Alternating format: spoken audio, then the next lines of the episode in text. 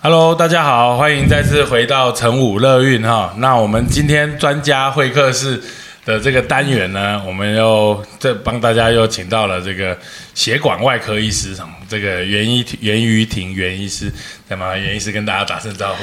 Hello，各位听众，大家好，还有林院，林院好，很高兴今天在这边就是接受这个呃访问，然后可以跟大家分享就是关于静脉曲张的很多的资讯。对，刚刚大家我就故意卖一个关子，就是说，哎，这个血管外科好像跟我们这个乐运啊产科好像没有什么特别太大的关系。但刚刚袁医师自我介绍的时候就讲到，哎，他是看一个很特别的东西哈，就是应该不是说很特别，蛮常见，但是在孕妇特别特别常见的这样子的状况，这个静脉曲张。对，其实静脉曲张几乎有发生在大概四呃二到四成的产妇当的身上，所以其实算是一个蛮常见的疾病。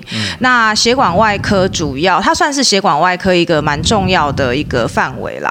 对，所以就是我现在就在核心这边也有，就是帮产妇妈妈，还有一些呃其他也不是产妇的民众，我们都有在处理静脉曲张的问题。对产科这这这件这个状况哈，大家以前可能觉得啊，这个生小孩就生小孩，任何上只要有一个人，他一定有妈妈把他生下来，所以这应该不是什么困难的事哈。但是其实自己接触产科现在一段时间，十几二十年来哈，然后再接再加上呃，因为我们生的越来越少，所以呃，对于生产的品质越来越要求哈，所以生产就会有这个无痛分娩啊，还有一些温柔生产，越来越讲求妈妈。啊、她自己想要的心理的这个状况，对于这个小孩的生产方法，同样的，越来越多的产科相关的并发疾病，哈，这个就会越来越被重视。像我们最常见所谓的这个生完会不会漏尿啊，会不会痔疮啊？那当然，静脉曲张其实也是一个大家很常见，却有时候不知道该找谁帮忙的一个疾病，是不是？会去找对袁医师的对对，的的确是这样子，因为我觉得现在大家呃。怎么讲？这现在越来大家会对自己的健康越来越关注啦。那其实妈妈都很辛苦，很多妈妈她们都把所有的心力其实都放在宝宝身上，所以当这个孕期中或是怀孕之后，身体产生很多的不适啊。那比如说包括痔疮、静脉曲张，其实都是。那但是妈妈常常把自己的需求都放在最后面。那在临床上，其实我们在血管外科的门诊，我们遇到的静脉曲张，因为静脉曲张各种不舒服来看诊的民众。其实应该有一半以上都是生过孩子的妈妈。那每一次我们聊起来，就会说啊，其实生过小孩之后就有了，但是就是忙着小孩啊，可能小孩大了啊，很严重，皮肤发黑啊，产生血栓，或者是痛到不行才会来就医。那所以也因为是这样子的状况，那现在大家的健康意识也比较抬头，所以我们也会希望说，能够给这些产妇妈妈们能够更贴近他们的需求，然后给他们更好的一个呃医疗的品质。静脉曲张是一个女生比较多的疾病嘛？女生会比较多，但是其实男生也很多啦男。生也有 OK 因为我们一般人啊，像我自己没有的，或者是我们 大家都觉得我们是医生，但其实事实上现在分科哈，越分越细。这个除了自己科以外的，大家都搞不清楚。我们都总是以为，哎，静脉曲张就是好像蜘蛛网膜这样子，有一点青筋，然后或者是有一点血管，这怎么可能会有什么问题？今天我才知道，静脉曲张其实分非常多的等级。这个是不是可以请袁医师跟大家说明一下？嗯，好，其实呃，我们。就像林院讲到的，就是静静脉曲张，大家最常见的其实就是呃我们说的什么扑卡筋，就是脚上有一些对浮出来的血管，像是蚯蚓一样，这个其实是最常见的。但是其实有蛮多的一个族群，它是像蜘蛛丝，就是它其实没有凸出来，可是它有一些红红的、绿绿的，或者是紫色的一些很表浅的血管，就像蜘蛛丝一样蔓延在你的脚上。呃，它可以发生在任何的地方，只要你有静脉血管。经过的地方，它就有可能会有。那这个其实就是第一期。我们的静脉曲张，简单来讲是分成六个等级。第一期，它的血管的大小，它的直径是小于三个 mm。对，那血管直径，对，血管直径小于三个 mm，这是第一期。那这就是蜘蛛网型的静脉曲张。那有一些人他会说，这个不叫静脉曲张，叫做静脉扩张。嗯那不管你叫静脉曲张的第一期，或是静脉扩张，它算是一个比较表浅的前期的一个呃静脉曲张的一个有点小的病变这样子。原则上这种状况应该不太会痛，对不对？原则上这个阶段的大部分是外观的问题啦。说实话。应该小于四成的有这个状况的民众会有一点胀感，有些人是会觉得胀，或者是那个血管很密集的地方，他会觉得痒。充血，然后会觉得有比较容易皮肤痒，那常常瘙痒，可能就会淤血啦，比较容易撞到那个局部会淤血，会有这种状况。但是呃，其实在这个阶段，大部分的人是没有感觉的。对，那但是到第二期，第二期就是最常见扑卡金，或者像蚯蚓这样，对，就是有浮出来的血管，它大部分是会发生在呃大腿的内侧。或者是外侧膝果窝都有，那主要它会依着我们的大隐静脉还有小隐静脉的走向，就是小隐静脉、大隐静脉都走在大腿后面。哎，呃，大隐静脉走在大腿内侧，内侧。对，然后它是从我们的属膝部，就是该边啊，该边对，然后往下沿着大腿内侧一直走到我们的呃。脚踝，脚踝的内侧，对，所以如果你自己摸你的脚踝，脚踝的骨头前面，你这样划一划，你会觉得，哎，有一个像橡皮筋的东西，对，很骨溜的那种像橡皮筋的东西，那个就是我们的大隐静脉。对，那小隐静脉是在腿的后侧，从膝果窝走到小腿的外侧，所以第二期的静脉曲张，大部分是这两个血管的分支会凸出来，那这是第二期。在第二期的人。大概就有比较高的比例会觉得不舒服，那大部分会觉得脚麻、脚胀，然后站了就会觉得有一点肿胀感。很多病人觉得我脚肿，可是其实哎也不是真的肿，但是就觉得整个脚很重。然后呃，大部分在休息或者是把脚抬高，就会觉得比较舒服。那站久了。或者是搬重的东西，然后像有些人是重训，他就会觉得哎，整个脚更不舒服。这样，我打岔问一个问题，因为刚刚说大隐静脉是从该病一路到脚踝内侧，小隐是从膝窝开始到到脚踝后侧。对，这个一定静脉曲张一定是从。下面慢慢跑上来吗？还是有可能会它会跳着的？就是大腿有，小腿反而完全都没有。呃，其实都有可能诶，都有可能。只是说为什么很呃，应该是说比较高的比例会从小腿开始，其实是因为重量，因为我们的。静脉曲张的成因就是我们的血流淤积在脚上嘛，对，积在脚上，然后因为静脉血管里面有瓣膜，对，所以如果我们的血流顺利的流回心脏，瓣膜关起来，血流流上去以后，血流不再往下逆流，那就会顺利回到心脏。那静脉曲张就是血液太多堆积在脚上，那你这个瓣膜的功能失去了以后，血液就积在上面，啊，血管就凸出来。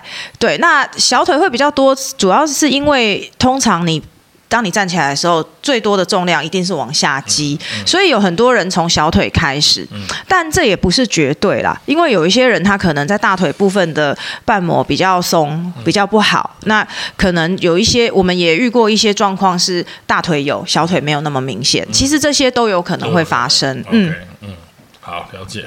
嗯。所以我们接下来刚刚是第二期，对小呃，就像蚯蚓，对。然后第三期的话，原则上就是你不只有像蚯蚓，而且已经有水肿的情况。那就是说，因为瓣膜它的功能失去，我的水分回到心脏的的那个能力又更差，对，所以更多的水分积在脚上，那就产生水肿。这个就是第三期。对。那再往第四期就开始有一些外观上很比较不好的并发症产生。第四期的话，主要。就是有皮肤的呃病变啦，那我们会说是色素的沉着，或者是皮肤发炎。那它的原理就是呃，很多人都会说这个是不是血液循环不好？对，诶，它应该就是被撑开，然后因为血流很温暖，然后它就是温暖而潮湿。对。对，就是温暖而潮湿，所以你的脚通往静脉曲张的人，很多人都会说是不是循环不好，是不是脚冰，会不会静脉曲张？其实不太一样，因为脚冰我们是血流流不下去嘛，对。可是呃，静脉曲张的人温暖，对对，它其实是血流过多的堆积，所以它是温暖的。然后因为血流不流通，所以。血流是黑红色的嘛，所以就色素沉淀，对，就热热的，热热的，然后比较潮湿。那通常会在膝。呃，在踝关节的附近就会开始有一些发黑啊，然后甚至有些有一些白斑，然后或者是会长湿疹这样子的情况产生。这个就是到第四期了，就是皮肤已经出现问题了。对对对，皮肤有病变，然后而且久了以后啊，像它可能有一些局部的颜色变化，变黑或是有些变白斑。那在更久以后，那个会就会整个硬硬的。所以有一些呃比较有年纪的，不论是男。男生女生都蛮常看到，你就觉得说，哎，为什么脚踝那边会发黑？以为是皮肤病，但它其实是长期的静脉曲张造成的一个色素的皮肤炎啦。对，嗯，那再来就是第五期跟第六期就更严重了，它就是因为我们的血液它不流通，淤积在那边，那造成我的脚上有伤口，但是却没有办法，呃，很快的恢复。那第五期就是。有产生溃疡，但是溃疡还是有办法愈合，就是第五期。第六期我们就叫活动性溃疡，就是说，OK，我因为静脉曲张，所以呢，我的呃脚上已经有一些伤口，而且这些伤口是完全没有办法愈合，那可能一两个月以上，不论我用什么方式去处理这个伤口，它都没有办法愈合。像是算是血会一直渗出来吗？呃，会渗组织液，对对对，因为你血管没有破掉，所以其实血不会渗出来。但是它就是很潮湿，所以就会一直渗水。那我们常门诊遇到病患过来的时候，我还遇过病患自己在脚上包卫生棉，还有尿布，因为他就是一直湿，一直湿，就对对对，很潮湿哦。他说每。大概四个小时换一片卫生棉的都有。天哪！对对，真的又有遇过这种，不过这真的比较极端呐，因为现在大家的这种医疗的意识也比较抬头，那很多人在比较前期他们就发现了，就会来治疗，但偶尔我们还是会遇到，就是这种情况比较严重的。这样，因为在在在原因是专门看那个静脉曲张的时候，比较容易看到这些后期很严重的状况，而且它是在脚部啊，所以我们其实会去注意到。那我我们做产科医师哈，其实我们我们会内诊检查嘛。我我其实蛮常碰到，在我们怀孕三十五到三十七周的时候，会做乙型链球菌检查，然后那时候要做所谓的内诊。那当然这时候那个妈妈就会，孕妇就会把这个。这个内衣内裤，呃，内裤没有内衣，内裤会脱掉，上那个内诊台，一看，哇，天哪，他那个整个会阴部都肿胀的这样子，整个胀起来像血管。我记得我印象深刻，我第一次看到，真的是差点要昏倒，我从来没有看过这种东西。对，对啊，然后我就知道啊。后来在一而再再而三三而四一直看到，才发现哇，这个其实静脉曲张的问题确实很困扰。就像我刚刚问袁医师说的，会不会一定是从脚上来？因为我有注意到这些妈妈，她其实脚好像都还好，嗯。哦，但是那个会阴部，特别是阴唇的地方，整个肿得乱七八糟的。嗯，这个部分，嗯，也是也是也是您处理的范围吧？呃，对，也是，只是说实在要跟大家妈妈们说，就是大家真的好辛苦，但是有一个好消息啦，对，其实呢，这种会阴部的静脉。曲张绝大多数，它都会在生产完一个月，嗯，顶多六周，它其实会消掉，嗯，对，所以大致上妈妈来到我们的门诊看这个问题，我们大概就是会教她怎么去保养，嗯，但是大部分。生产完以后，会随着生产完，那肚子里面的宝宝这个压迫，负压对负压下降以后，它就会改善。那其实我刚刚有讲说，其实它就是看哪一个地方它的血管的瓣膜比较弱，然后还有就是因为呃我们怀孕的时候骨盆腔会比较充血，然后它的血管也会比较旺盛，因为它供应我们的那个胎盘啊宝宝这些的养分，所以呃当然骨盆腔的血管会比较。多嘛？那有时候宝宝压迫的话，它不见得一定会发生在脚上，只是有蛮高的比例啦。说实在，我们是觉得蛮高的比例，有会阴部的静脉曲张的人，同时也会有或多或少的腿部静脉曲张，只是他可能没有严重到让妈妈觉得难受。对，但是会阴部的静脉曲张，嗯，我觉得大部分人都会觉得不舒服。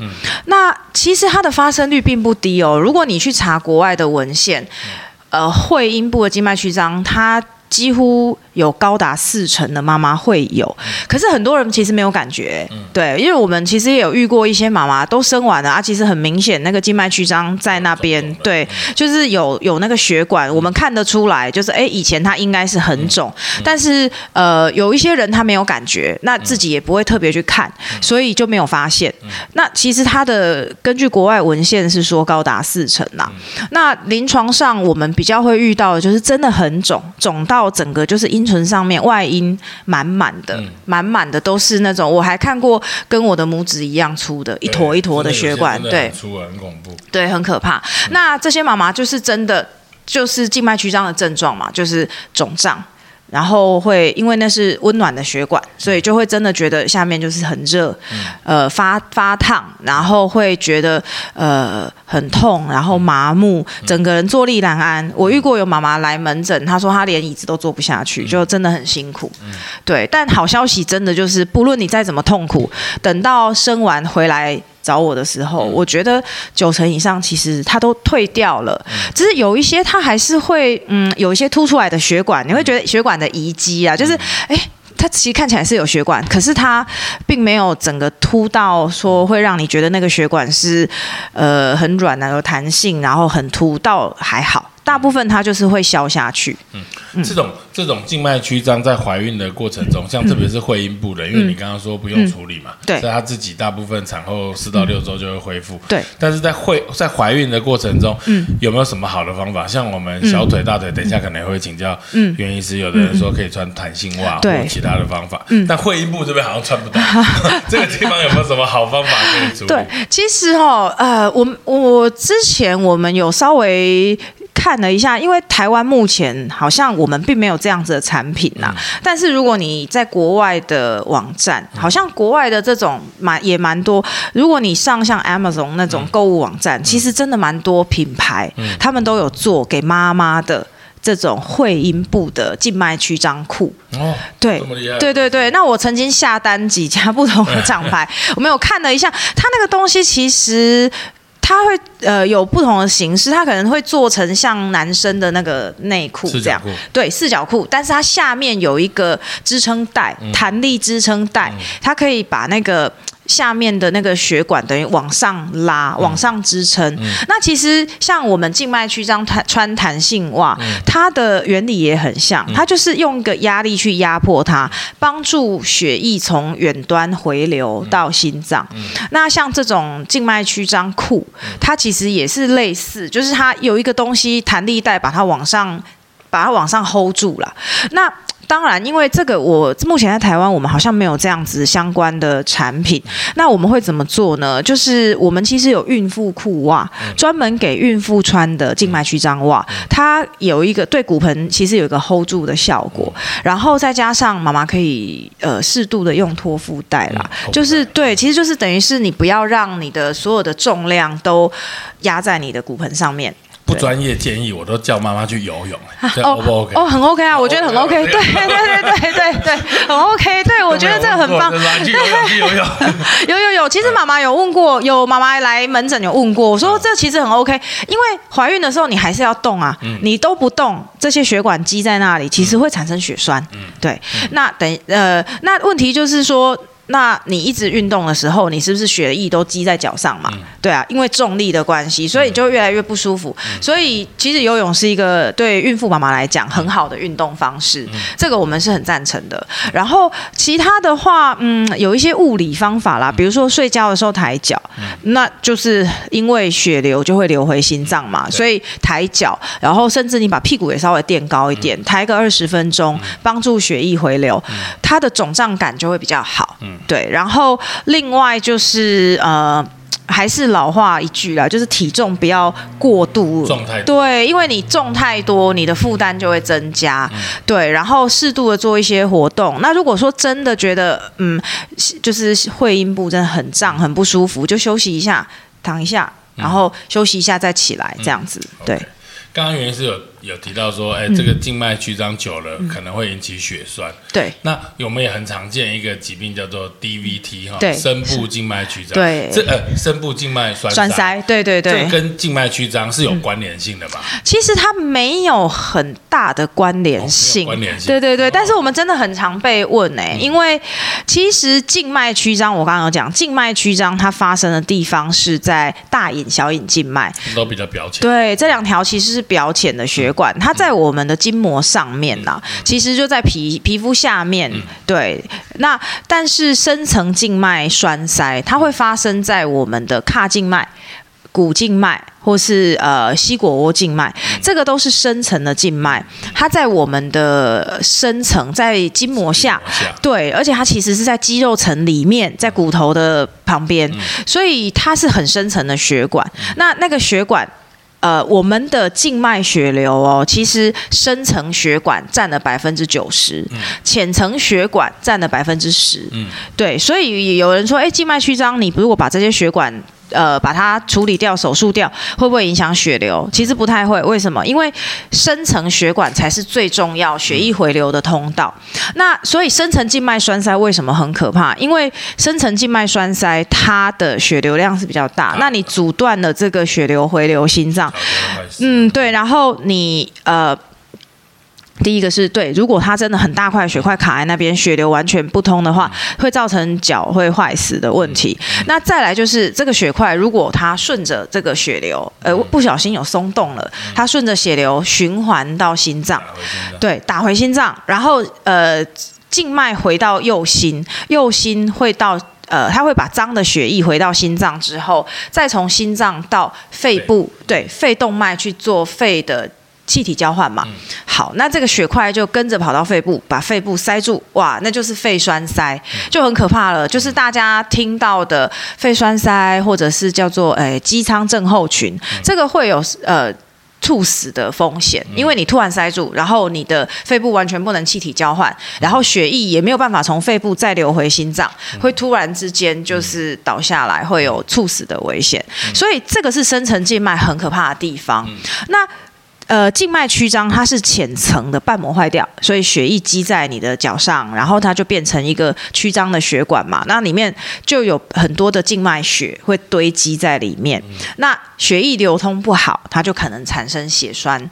但是它跟深层不一样，是因为它其实是在浅、在表浅的地方。然后第一个是它的血流的速度还有流量是没有那么快，然后它是在卷曲的血管里面，所以相对来说，它没有那么高的机会一定会跑到肺。对，是没有那么危险，但是不能说它完全没有机会。所以浅层的静脉栓塞，我们还是会去注意，就是说，如果你有静脉曲张，然后产生已经有血栓，而且它通常血栓在这个血管里面，它会叫血栓静脉炎，整个就是整个发炎，很像蜂窝性组织炎这样子，那个还是要处理要治疗。只是说很多人都会说，哦，我静脉曲张不治疗，是不是变深层静脉栓塞？不会，你不会对，就是你不会。不治疗静脉曲张，你不会变成深层静脉栓塞，但你还是有可能会有静脉栓塞，是浅层的。那风险当然没有那么高，只是说我们也不希望发生这样的状况刚刚。说的血栓静脉也应该只会发生浅层对浅层的对对，就是浅层的血管。嗯哦，那这样我我我这样听起来哦，嗯，我我我其实以前都搞不清楚，我这样听完之后，我有一个自己的理解。我我先讲讲看，你再看看这搞不好是一般乡民的想法，就是说我们穿弹性袜，嗯穿弹性袜理论上只能治疗浅层静脉曲张，呃不对，它算是保养，就是不要让血管再松掉对说治疗，就是对对就是预防。对对对对对。但是应该只能预防所谓真正浅层的静脉曲张，DVT 是没有，呃，深层静脉栓塞是很难因为弹性化被预防的。对，因为通常深层，我觉得这个又断了人家哦好像 我，对我觉得林月你讲的蛮有道理的，就是哎，这个倒是一个很好的问题，来，我来我来思考一下。太急的回答，感觉好像没有特别太大的帮助。呃，对，可以这么说，因为深层静脉栓塞哦，它有三个要素。第一个要素是凝血功能的问题，所以有一些人，比如说癌症，我们其实常那种莫名的凝莫名的深层静脉栓塞的病人，然后来检查了一一轮之后，发现天哪，他竟然是一个癌症，是 cancer。对，然后第二个是它有三要素嘛，第一是凝血功能异常，再不然就是你家族遗传的凝血功能的异常，像是 C 蛋白、S 蛋白的缺乏。对，这个是第一。第二是呃血流迟滞，就是血流。不通啦，那对血不流通，那血不流通的话，你的深层血管为什么会突然血不流通？比较比较呃，倒也不是，倒比较常见的是受伤，嗯，受伤就是受伤，然后或者是你卧床，对，卧床然后受伤，然后因为你没有活动，因为它我们的深层血管在肌肉。内层嘛，所以当你肌肉挤压的时候，其实血流就会回流。那深层的血管，通常你受伤，然后卧床，然后呃，或者是一些原因让呃坐飞机，因为你的脚一直弯着，然后你的小腿的深层血管，它的血流就没有流上去。对，那这种情况之下，就会造成深层静脉它的血流不顺，那就会栓塞。那第三个就是血管内皮破坏，就是血管的内皮有受伤，那就会造成说，呃，你的里面产生血块。那这个就比较长，就是比如说骨折啊，或者什么，然后影响到血管的内皮。对，就这几个要素啦。所以你看这几个要素里面，其实弹性袜它的这个的角色比较少。对，但是我们有一种说，就是还是有人会说，坐飞机你可以穿个。弹性袜，它可以防止栓塞。那主要就是说，嗯，因为他们因为你穿那个弹性袜，它还是会帮助一个加压，只是说它的效果当然不如你去活动活动来的这么好。那但是有一些情况你没有办法好好活动嘛，比如说呃，就是卧床的时候生病卧床，你就是就不会动，那要怎么办？那呃，有些方式就是有些人他会穿弹性袜，或者有一种。加压的那个叫做什么？就对对，就是那种加压的机器，它就是绑一个东西在你的脚上。他呃，在一些医院的卧床病人，或者是像比如说你要今天我要动一个很长的手术，这个手术可能十几个小时，开达文西手术什么的，那病人躺在那里，他我总不能开刀开到一半把它。弄起来，对，搬起来动。那这种情况，我们会用那一种，就是气体式加压，它就是包在我的脚上，然后它加压就会帮助这个肌肉收缩，血液回流。所以，嗯，我们不太会说，请大家穿弹性袜来。防止静脉栓塞、深层静脉栓塞，但是在特殊的情况之下，可以用特殊的方式，它会有帮助啦。对，只是一般来讲，我们会请大家说，哦，你如果久站，你穿个弹性袜防止静脉曲张，但是也不太会说，哦，那你就每天穿着弹性袜防止深层静脉栓塞，比较少会这样。对对对，嗯。OK。对，刚刚讲到我们，我们对于这个静脉曲张有一些分级，然后它静脉曲张其实呃是比较浅层的，嗯，然后当然会阴部也有可能，嗯，那会阴部跟我们腿之间还有一个地方就是肛门，啊，对，所以。痔疮也是一种静脉曲张，对，它算是一种，也算是静脉曲张的一种。肠科就抢你的生意，没关系，还好我们跟肛门不熟，你们应该好好研究一下。对，但的确我们也是很常合作，因为真的好多，我们有好多那个静脉曲张的病患，他们都。有开过痔疮，对，呃，那我也蛮常就是遇到大肠直肠科的医师转病人给我们，嗯，对，因为真的是环环相扣。因为因为我就我就想到，因为我们有我也访问过钟伟尼医师，然后我会觉得其实两个病是会有一点类似，对，然后。痔疮的手术都是呃，比如说我们就是手术把静脉绑起来，把那个切掉，嗯，啊，或者是以前有套圈圈，对，然后等一下我们还会介绍到我们腿部的静脉曲张，有可能可以用胶水啊，对，超级胶水，对，我就在想说这种胶水去给它弄在痔疮啊，或者是 说，因为你们也是有把血管绑起来，血管摘掉吧，有这个类似，对，其实很像，对，那我觉得这因为这是类似的疾病，我觉得应该是不是方法可以。互相交流一下，搞不好就可以创造出新的 手术方式。哎，其实有一些是有有类似的哦，像像以前痔疮也会有人打硬化剂，是啊，是啊。对对我的意思就是这个怕的人，他可以 local 就打一下硬化剂，呃，对，但是因为肛门这边它还有牵涉到一些肛门的呃肌肉，这个就不是我们血管外科医生的专长，所以无法无法代替大肠直插科发对无法大大那个代替中医师发言。不过呃，不会有一些有点像哦，像呃现在痔疮也有一些呃有一些人是会用镭射的方式去烧灼让它萎缩，那像我们也会做这个呃大隐或小隐静脉的镭射烧灼，让血管萎缩，其实是有一点像的。我我我我印象最深刻的是袁医师那时候准备要加入核心的时候，我有稍微跟袁医师聊天，然后他就有很多的治疗的方式针对对对对。这个静脉曲张。我们现在就来聊聊静脉曲张的治疗，好。哪一些人会需要治疗，或者是我们很多的孕妇都是在怀孕过程中发现，然后请她去找袁医师，那是大概会有多少的比例可能真正需要做这个所谓的手术，或者刚刚你说的镭射啊、胶水啊这些方法？呃，这个就比较难说难说，因为静脉曲张的治疗，它其实是一个蛮广的范围。嗯。就像我刚刚讲，第一期的静脉曲张，蜘蛛网，嗯。甚至有一些医生他认为那个不叫静脉曲张。那呃，因为第一期他没有不舒嗯服，而且本身他。第一期的静脉曲张，它是很表浅的血管网，所以它也不太可能会有什么血栓的问题嘛，没有什么呃危及生命。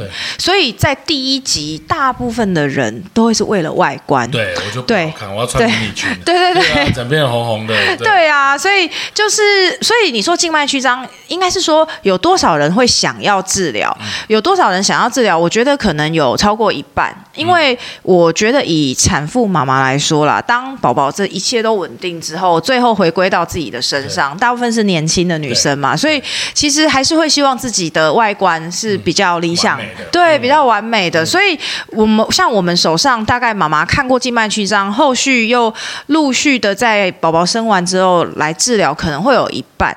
那嗯。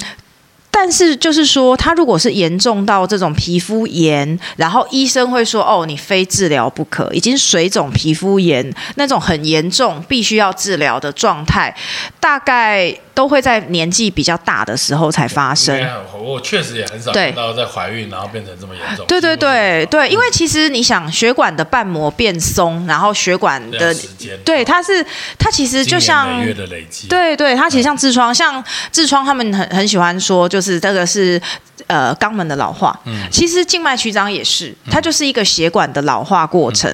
所以其实像。孕妇妈妈，她们大部分的年纪都比较轻，就算有可能顶多到第三级，我们很少遇到孕妇第三级就是水肿，水就是凸出来嗯变蚯蚓，然后水肿，这个对顶多我们很少在四十岁以下的病人遇到有这种发炎的情况，那通常都会是六七十岁，很常见，所以大部分。呃，来到诊间你会发现很有趣的现象，就是大概六七十岁的病人来，我们都会说你赶快来处理了啦，不要再等了，对，来来安排治疗。然后那种年轻的，我们就会说，哎，那你有不舒服吗？好，那如果不舒服可以治疗，那如果哎重视外观也可以治疗，但是就是没有那么强制的说一定要在很前面第一期、第二期非治疗不可，倒是还好。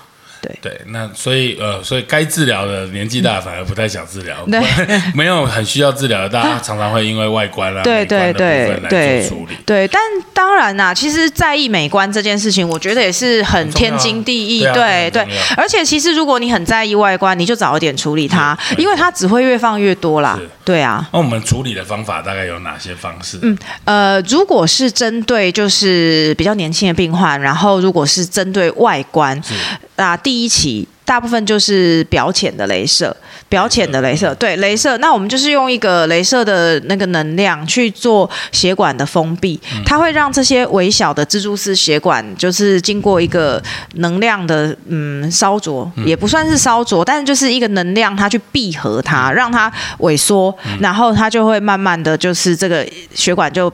合起来就不见了，这样这个是表浅的镭射。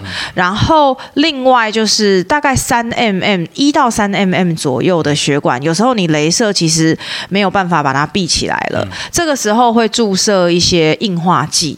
那硬化剂当然有很多不同的成分啦，就是主要它会就是一种我们叫做化学烧灼，就是用一个化学的药物。在这个血管的内皮作用，然后也是一样达成，就是让血管的内皮萎缩闭合的效果。这个就是呃血管硬化注射剂，对血管硬化。所谓的胶水嘛？呃，不是胶水，对。啊，胶水这是第一集，对对对，胶水在后面，对。对，很轻微，很轻微，这个是。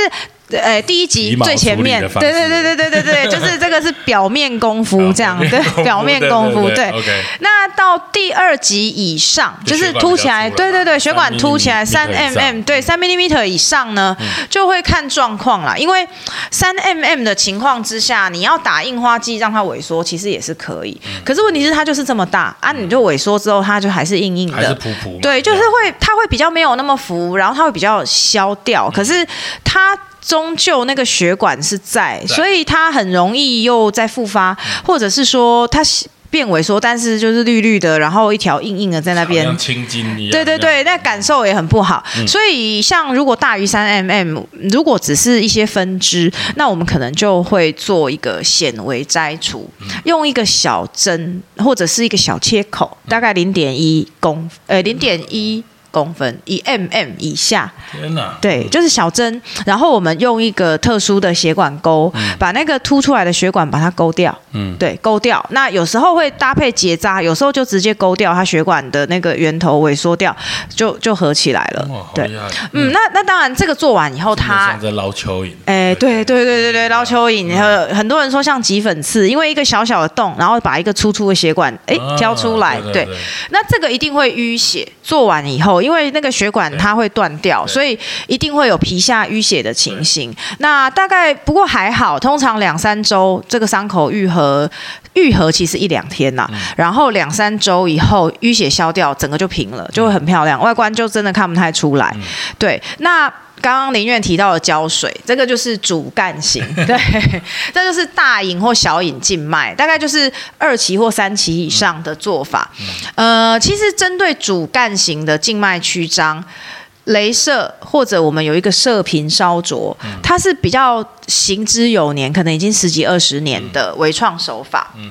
它就是放一个管子进到血管，然后对，然后用热能，然后沿着这一条变大的血管，然后用镭射去作用在血管的内皮，然后它就会让内皮萎缩。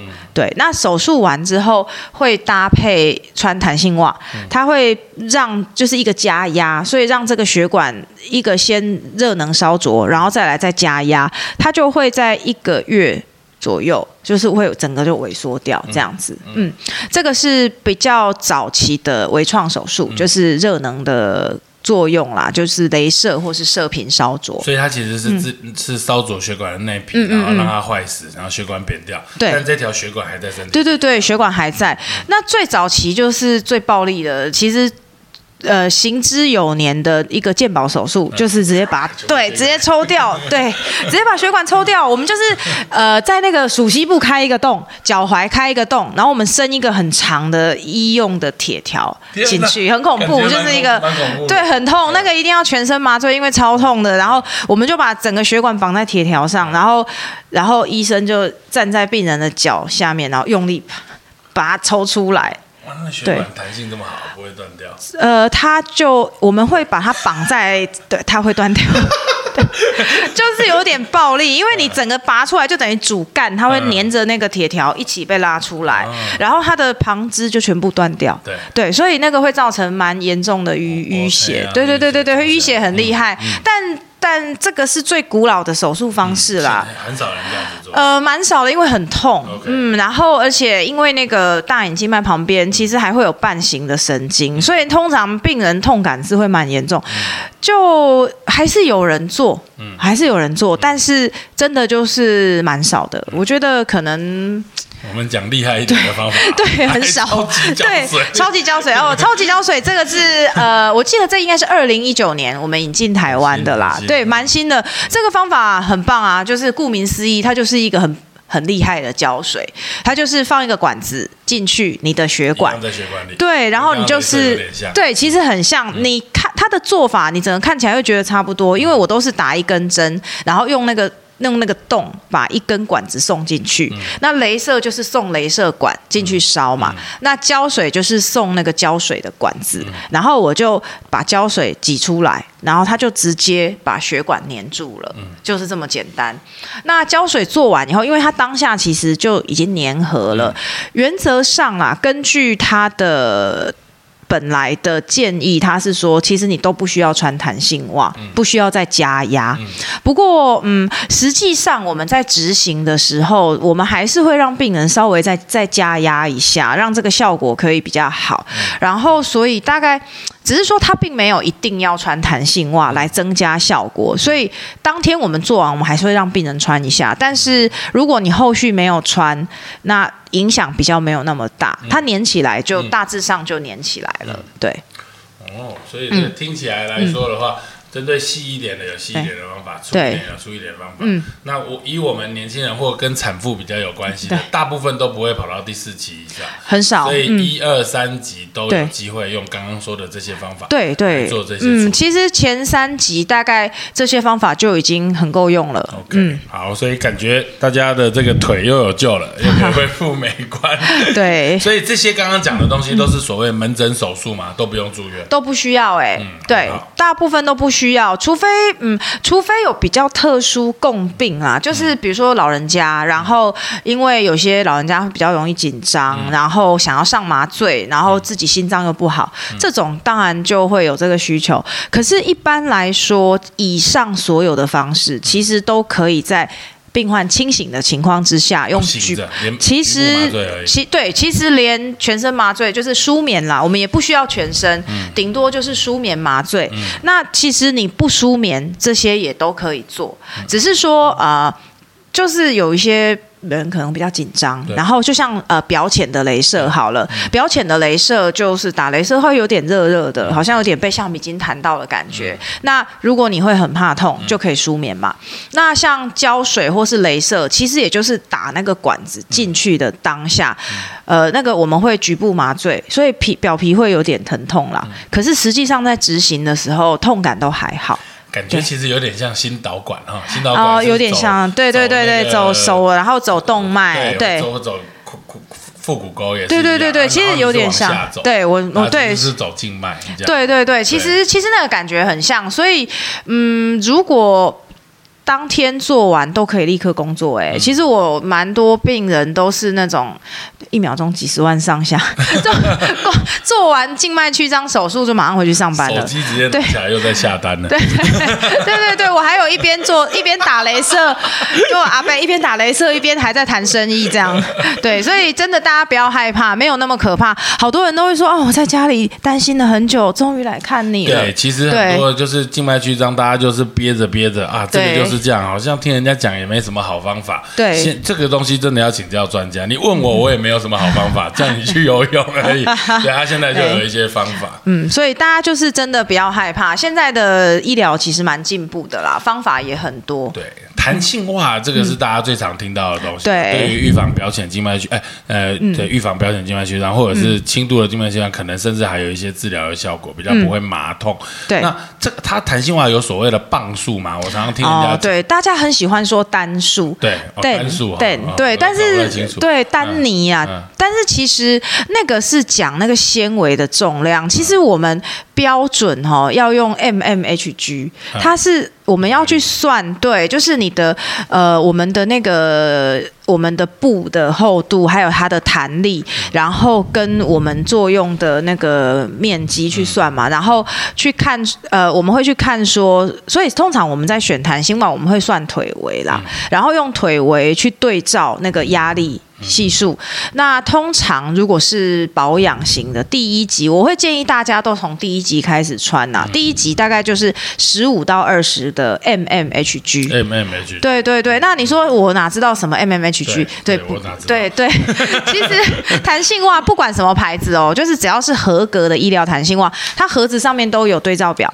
对对对，然后你就自己看那个对照表，它会告诉你说你要量你脚的哪一个部位，对对对。然后你相对的压力是多少？嗯嗯，你就量它的范围，然后去对照说，我大概是压力是在什么范围，那你要穿哪一个 size 的袜子，这样子。对其实这样就可以了非。常好的建议，所以大家只要记得十五到二十 mmHg，嗯，跟一条皮尺量一下自己的腿围。对，没错，对。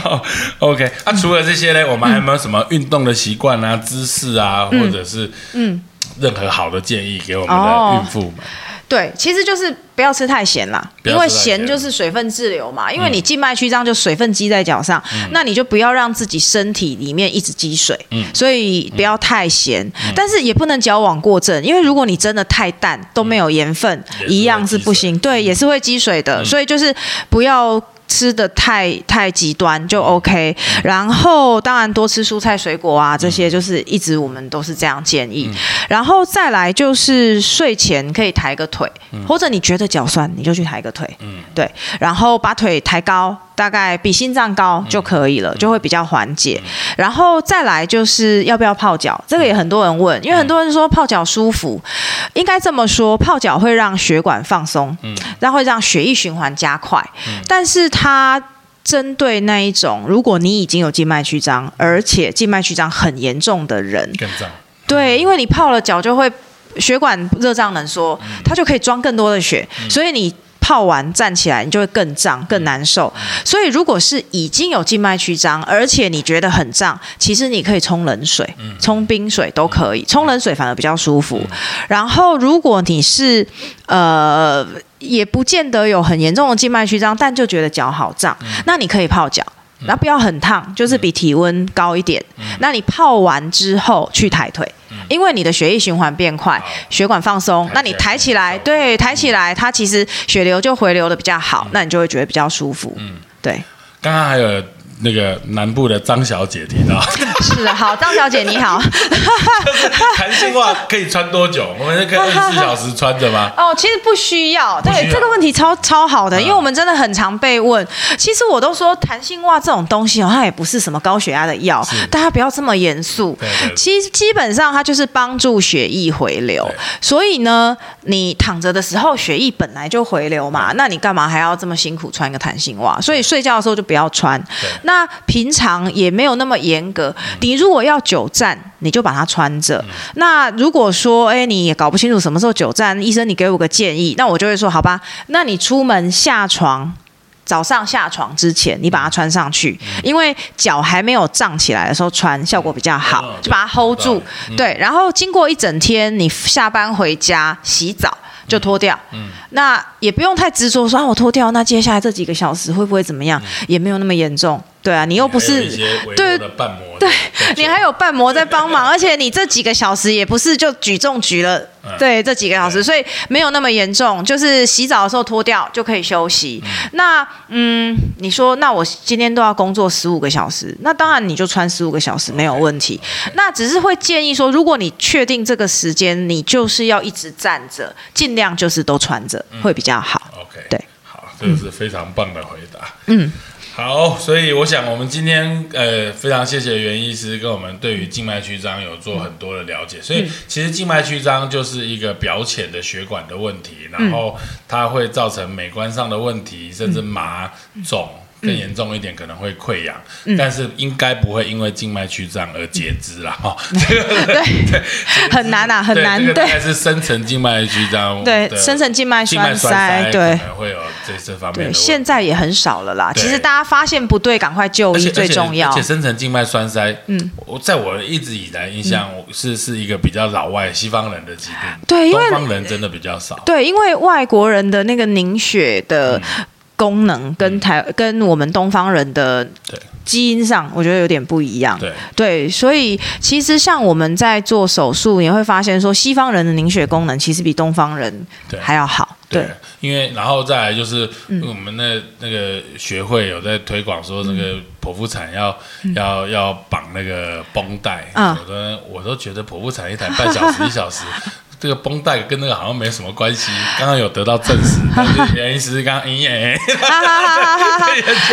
该诶，应该怎么讲？其实有时候我们会也会跟产妇妈妈说，你可以穿弹性袜来待产。那主要原因就是因为你可能在这段时间里面，呃，因为都比较没有活动，可能待产嘛，两三天没有什么活动，然后呃脚会肿胀，然后不舒服这一些，所以其实改善症状会有对对对，它会有一些让你比较舒服啦。对对对，但是但是你说穿了就不会生成血栓，倒也。我们也没也没有办法这样说啦。对对对，OK。然后刚刚对于一些手术的方法、治疗的方式，其实很多听起来几乎所有的方法都是微创的方法，对，就能够做处理。可能只要一个很小很小的洞，它愈合起来也都看不太到。对，没错。所以这方面，我相信有这方面。困扰的这个孕产妇啊，不一定是孕妇，产妇们还是都应该非常的多。所以这一些我们现在有呃，这个袁医师是这方面的专家，所以如果大家有问题的，非常欢迎大家来找一下袁医师。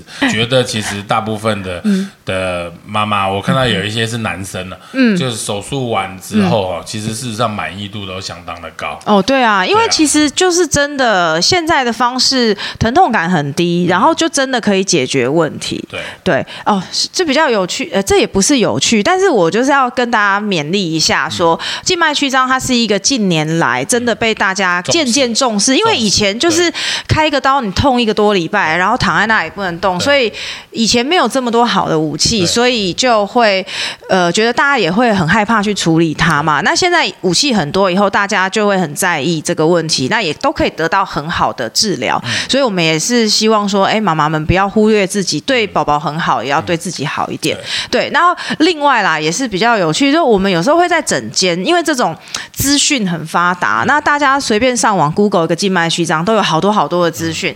那有时候在整间，我们真的也遇到很紧张的的，不一定是妈妈，就是有女生也有男生，就是那种一点点血管凸出来，他都不能接受，就会觉得很可怕。我这里是不是静脉曲张？那你是不是要栓塞？对，然后然后所以就是大家不用太担心，如果有什么疑虑，其实就。到到诊所、到医院给医生看看，但是也不用自己吓自己，对，因为我们真的很常遇到，就是哎有血管凸出来就很害怕，对，其实也也也不要。对，原因是是一个非常好的医师，就认识他这这一年来，我觉得就是因为大部分会先去看他的的。状况常常是在孕妇的当中，所以他很耐心仔细的跟大家喂教这些部分，然后他也不会强迫大家手术，就跟大家说的，就是真正会需要治疗的是比较后期。那我们年轻的孕产妇通常是前期，嗯，但是。如果真的大家有考虑到所谓的这个美观啊，或者是你妈妈不舒服，想要对自己呃身材身体上的这些表现能够更好，有很好的方法可以来做处理啊。对，好，谢谢大家。今天非常感谢袁医师接受我们访问，很快这样聊一下，一个小时就过去了。好的，谢谢林希望这一集对大家都有一些帮助哈。好，谢谢，谢谢，拜拜，谢谢。